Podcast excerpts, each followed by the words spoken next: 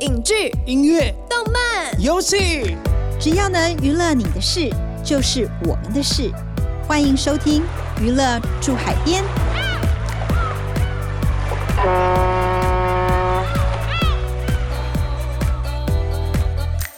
大家好，欢迎收听由静好听与静周刊共同制作播出的节目《娱乐住海边》，我是静周刊娱乐产业组记者刘慧茹。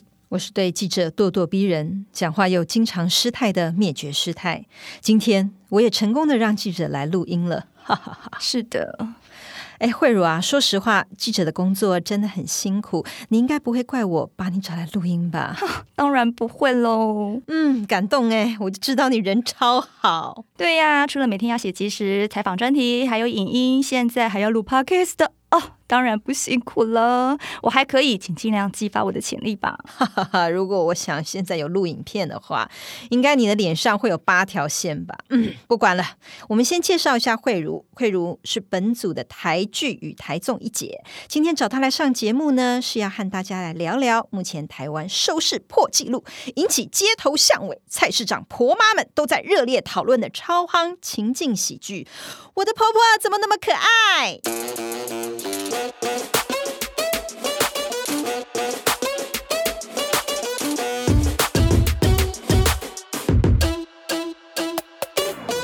大家应该或多或少都有听过情境喜剧，呃，像是六人行啦、荒唐分局啦。但究竟什么是情境喜剧呢？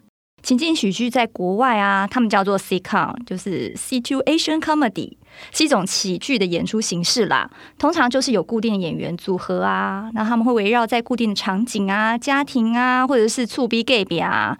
那叙事方式就是有一条或多条故事线进行，长度通常只有三十分钟左右。那台湾以前有这样的情境喜剧吗？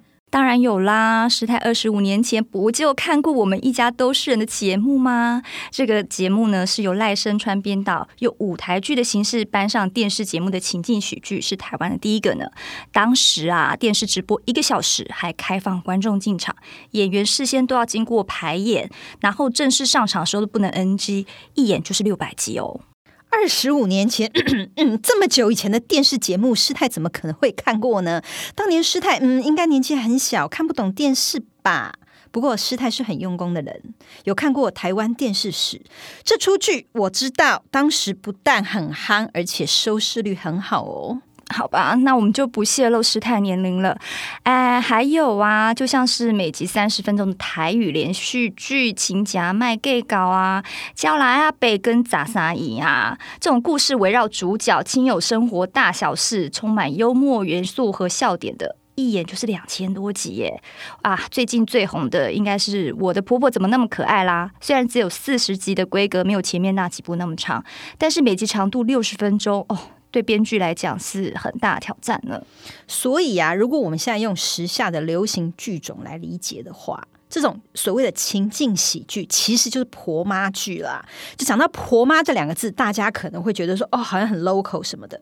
各位千万不要小看婆妈剧哦，这在日本或在韩国都有非常大的市场。它不仅是收视保证，而且还藏有非常大的商机。举例来讲，演一演演一演，突然、哦，吃起益生菌来了哦，或者是喝了一口鸡精，或者是哦，婆婆哦，突然觉得。嗯，那个腰骨不太好，就吃了一个固乐沙米之类的，还有喝个什么饮料啦。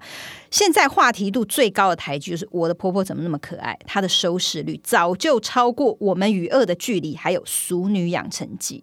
中秋节的时候，他们还联名卖了蛋黄酥哦，真的耶！四十集的《我的婆婆》在第三十集的时候，收视率就已经飙到四点三了耶，这个已经是创下公视播出戏剧以来的最高纪录了。可见呐、啊，这种挑卡连吹球轻松看的婆妈剧是很有市场的哦。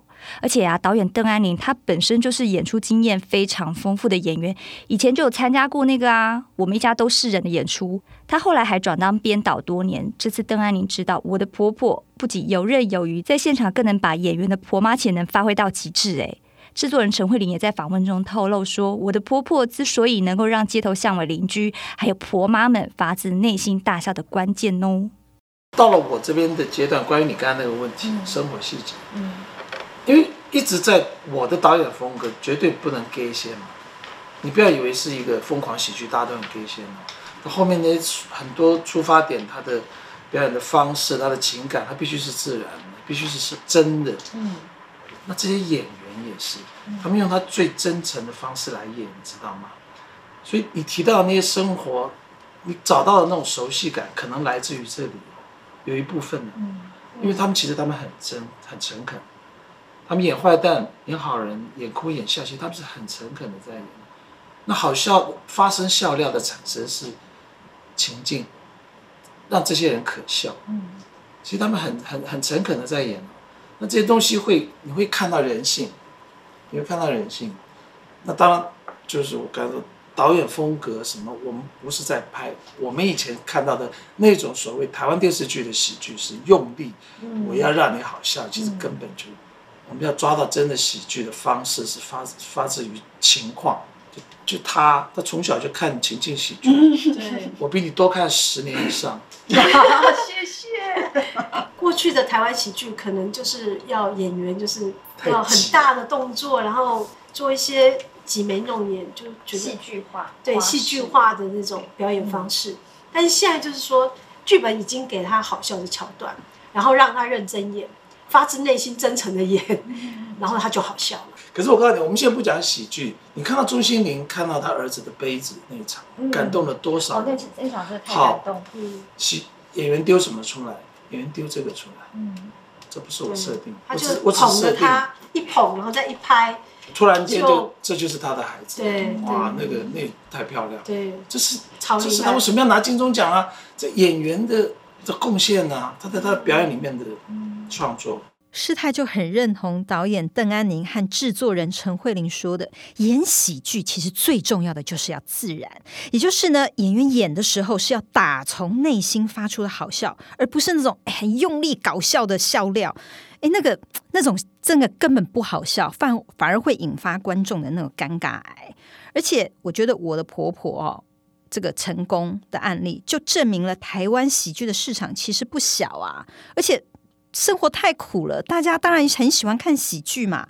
那以前观众不爱看台湾的喜剧，会不会？基本上的原因就是根本不好笑，嗯，有可能呢。根据导演的说法呀，他说一开始就收到制作人表示希望能够拍一点不一样的作品，然后呢，他到现场就跟演员呢尽情的发挥，没想到就干柴烈火，一发不可收拾，干脆豁出去了。不管是不是符合惯例，那演员也都完全没有包袱。然后制作人陈慧玲在居中把关，他看完初剪以后觉得，哎，有不错的梗。就再请导演补拍，嗯，像大家很熟悉啊，比如说人物对着镜头讲话的时候，有一个 spotlight 特效啊，然后导演邓安宁灵感来的时候又加了一个放大镜，这样子一来一往就强化了主创的风格。我们的三角关系是一种互信而且互相补动的一个关系，就说，嗯。跟过去一样，其实没有太大改变，就是我们一样做了很多的填调，很多的工作，然后才把完整的剧本跟完整的 team 跟还有呃找到好的演员，然后交给导演，然后剧组就现场就由导演来代理。那但就说，我觉得这一次有一个很明显不一样，就是说过去的剧本就是到导演手上，他其实。因为导演的工作是很复杂，他又要管硬体、管这个摄影、灯光，然后管演演员的表现，甚至还有现场的诸多事物。但就说，我觉得这一次更不一样的是，就是在创作这一块，导演也加入蛮多的。那我我是可以举一个例子，比如说，呃，因为我想大家都有看那个外调的一零一，对，在戏里面。嗯那其实这是导演，他就灵光乍现，他提出来，那我们俩都觉得非常好。然后刚开始跟导演说，导演就说：“那呃，我们其实可以回去补一些场次。”然后我们就讨论了之后，我们就补了一些一零一外调的场次给了导演。但导演看了之后，他就觉得说，好像这不是他要的意思，所以后来就也也没有，就变成是呃很简单的，就是看着一零一，然后就一句话。然后你不在我的世界都歪了，就就就这样子。还有一个很明显的例子，就是说一开始呃在做剧本的时候，就是我们想让这些人物很疯狂嘛，然后我们想让这些人物的那个内心世界的 murmur 都可以就讲出来，就婆媳对垒的时候，媳妇她觉得我没有办法对你讲，可是我可以对镜头讲，所以一开始就有设定，就是人物有一些人物他是对镜头讲话，但是这个我们也不知道到底行不行啊？对，然后我们还对这个问题跟导演讨论，导演说应该行吧，就我想导演也不是很确定，但就拍了，然后拍了之后呢，我在剪接室看袋子。然后我看了一次、两次、三次，第三次的时候我就打电话给导演，我说：“导演，你加了一个 spotlight 是对的，你可不可以回去补前面两颗你没有加 spotlight 的？就是当演员面对镜头讲话的时候，导演就打了一个 spotlight，我就觉得哇，这样就对了。嗯、就是他除除了打破第四道墙，他又加了一个，就眼睛一亮，哇，加了一个 spotlight，所以导演他后来又补拍了前面。这来自于我刚刚形容的我的第一段经历，剧场。嗯嗯，其实那是剧场。嗯，对，然后其实加了 spotlight 之后，就已经已经蛮惊艳了嘛。但就是剪接的时候，导演又加了一个那个放大镜，放大镜，对，我觉得更有趣。那我觉得这个也就是，就是其实导演在剪接之前，对我们有很多的讨论，就是剪接该什么剪，要什么风格。但其实我们都有一些原则是我们已经讨论好，我们确定了。但有一些是。剪的时候才加入，对对，就是慢慢加。慢慢加。拍的时候也是啊。对。一零一怎么来的呢？不是一开始啊，我觉得是进行到应该不到一个月，嗯的时候，我我也没有为什么有这个想法？因为这个月我们玩的太疯了，我们怎么可以打破这么多规矩来拍戏啊？好好玩哦，无论对白啊、人物、镜头啊、方式。我想，假如是一个这么奇怪的戏，它不是这么。那那我想有一点点，其实是有点失意，所以我不愿意 对着这个歪做，特别去写一场戏。我希望它是淡淡的在后面，嗯，这个世界是歪的，嗯，至少对当事者来讲，因为他承受了先生啊什么死掉。我的意思说，这东西是慢慢长，拍一拍，觉得哦，我可以用这么不正常的风格拍戏啊，好好玩哦，所以我的楼房也可以不正常吧。最后其实他会回来。剧透，最后楼房会回来，所以他刚才讲的所有这些，包括到了后期剪接，就不停的都在创作，不停的都在创作。从第一天开始，我跟制作人的，他给我的 message 是，我们真的是来拍一次不一样的，好不好？不一样的。我们是很确定，真的是不一样，这是很确定。对，我刚刚讲说第一集改了很多稿嘛，哈，其实我不知道改到第几稿的时候，那个雷曼兄弟。里面有一个三角形突然跑出来，就是妈妈她雷曼兄弟，然后他就是即将溺毙，他穿着泳衣，金融海啸，对，金融海啸，他穿着，对，他穿着那个泳衣，然后在冲浪，在那个海啸里面，他在无法喘气，在求生这样子。那个不知道第几稿的时候突然冒出来，然后我看到的时候我吓一跳，但他就问我说：“哦，可以吗？”你知道那个三角要花多少力气吗？因为我们都知道，就是你首先你要要找到心灵可以穿着泳衣，然后你要 key 板，然后你要还要做动画等等等等，就是一些很复杂的过程。可是它只有一个三角，而且它可能就十秒钟。但我觉得这个创意我好可爱，所以我们就留下来。可是我我我们留下来之后，后面就变成越跑越多。出来的越来越多，越来越多，越玩越疯，然后越来越多。一次可以，为什么两次不行？两次可以，为什么三次不行？那为什么三十次不行？对对对对对。对，我们就越玩越疯，就。最好少年拍那个。对对，就越来越多三角，就一个三角，可是是大费周章。一个三角等于一其实大费周章的出发点是童心大发的，他们的出他的想法就是。